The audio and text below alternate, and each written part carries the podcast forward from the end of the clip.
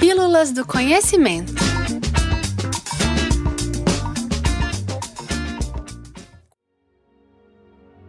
O planeta Vênus é o segundo do nosso sistema solar a partir do Sol e o mais próximo da Terra, estando a apenas 61 milhões de quilômetros de distância. Uma de suas principais características é o fato de, como um planeta rochoso, sua superfície ser composta por vales e altas montanhas cheias de vulcões. Vênus ainda apresenta um período de rotação maior que o período de translação, ou seja, o dia em Vênus, que dura 243 dias terrestres, é maior que seu ano, que dura cerca de 225 dias terrestres. Usar dias terrestres como uma interpretação para medir o tempo é comum nas publicações de divulgação sobre astronomia. Afinal, é mais fácil ver outros mundos tendo o nosso como comparação. Como, por exemplo, ao falarmos que Vênus tem um diâmetro de 12.100 km, essa medida pode não expressar nenhum significado real para nós, para o nosso cotidiano.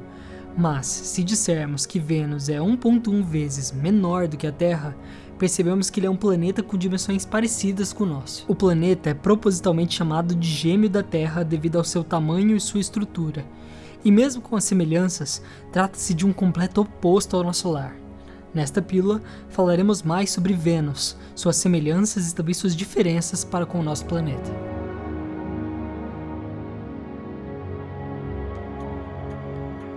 Para dizer só algumas dessas diferenças, Vênus tem um dia mais longo do que o ano, sua rotação é no sentido contrário à da Terra e sua atmosfera é inteira tóxica devido a um efeito estufa descontrolado que dá ao planeta uma cor amarelada e faz com que sua temperatura interna seja em média em torno de 475 graus Celsius. Mas, indo para semelhanças, o efeito estufa que ocorre no planeta é um fenômeno análogo ao que ocorre aqui na Terra. A energia do Sol aquece a superfície do planeta que irradia uma parte de volta para o espaço. Este é um processo necessário que pode permitir o desenvolvimento de certas formas de vida em determinado planeta à medida que não deixa que se esfrie ou aqueça demais, mantendo assim uma temperatura média. No entanto, certos gases atmosféricos retêm parte da energia que sai, com isso aumentando a temperatura planetária. Como a atmosfera de Vênus é densa, os gases que a compõem, como o dióxido de carbono, não permitem que o calor saia do planeta.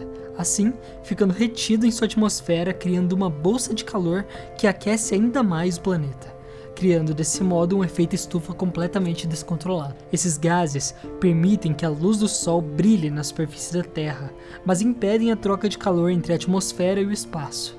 Dessa forma, eles agem como as paredes de vidro isolantes de uma estufa. O efeito estufa também pode ter contribuições positivas, como o fato de que mantém o clima da Terra confortável em torno dos 25 graus Celsius.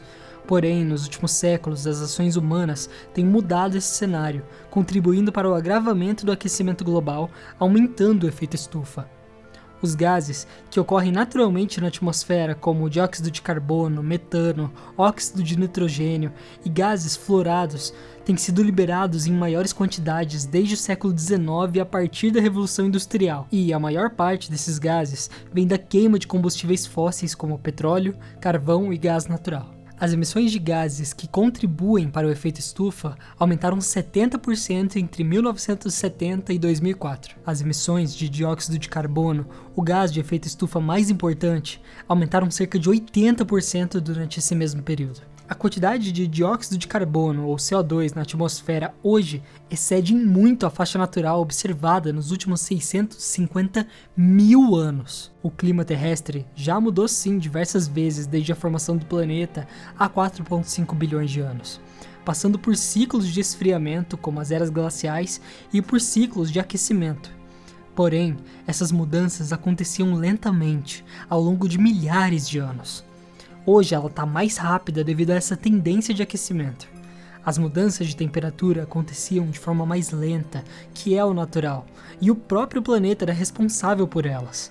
Hoje, estas mudanças estão acontecendo de forma artificial e mais rápido devido às grandes emissões de gases contribuintes para o efeito estufa na atmosfera. Sabemos disso, pois os ciclos naturais de aquecimento e resfriamento não são suficientes para explicar a quantidade de aquecimento que experimentamos em tão pouco tempo. Apenas as atividades humanas devem ser responsáveis por isso. Ao contrário de Vênus, onde o aquecimento global não trouxe nenhuma consequência para seus habitantes, afinal, não há vida conhecida no planeta, Na Terra, com o aumento da velocidade da mudança climática, conhecemos bem seu impacto. Mudanças de temperatura em todo o planeta causam eventos climáticos sem precedentes, como intensificação ou com novas ocorrências. Com o aumento da temperatura do planeta, transcorre também o derretimento das calotas polares, e com isso o aumento do nível dos mares, e também a quebra do equilíbrio ecológico de todo o planeta. Podemos utilizar o planeta Vênus como uma fonte de estudos ao demonstrar as consequências e efeitos das mudanças climáticas que estão acontecendo em nosso planeta.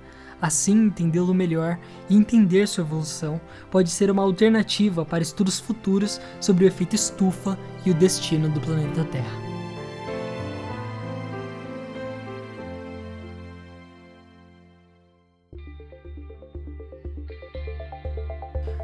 Vocês acabaram de ouvir mais uma Pílula do Conhecimento.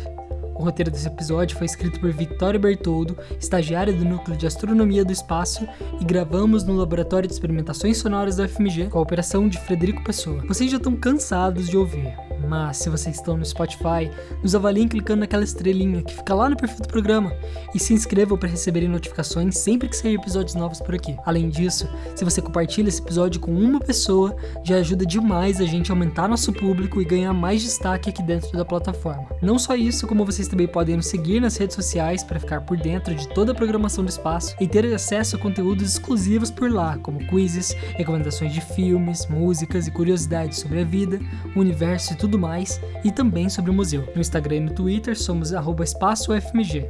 Já no Facebook, somos Espaço do Conhecimento FMG, tudo junto e sem cedilha. Na descrição desse episódio eu deixei o link para o calendário astronômico do Espaço do Conhecimento, que está com o mês de janeiro já desbloqueado. Então acessem lá que vem muita coisa por aí. E também eu deixei o link para o nosso blog, onde temos textos novos todas as terças-feiras. E todas as quintas temos episódios novos do Pílulas do Conhecimento por aqui comigo, Gabriel Barcelos.